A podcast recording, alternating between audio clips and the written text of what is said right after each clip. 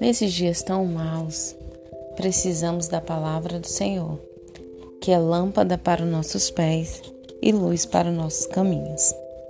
A palavra de Deus é viva e eficaz e mais penetrante do que espada alguma de dois gumes.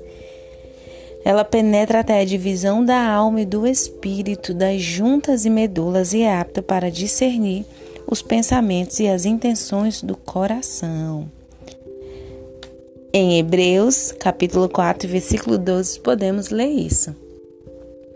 Sejam todos bem-vindos a esse podcast Aprendendo Mais com a Palavra de Deus. Eu me chamo Carline Duarte e espero você para crescermos juntos na graça e no conhecimento de nosso Salvador através dos estudos da Sua Palavra.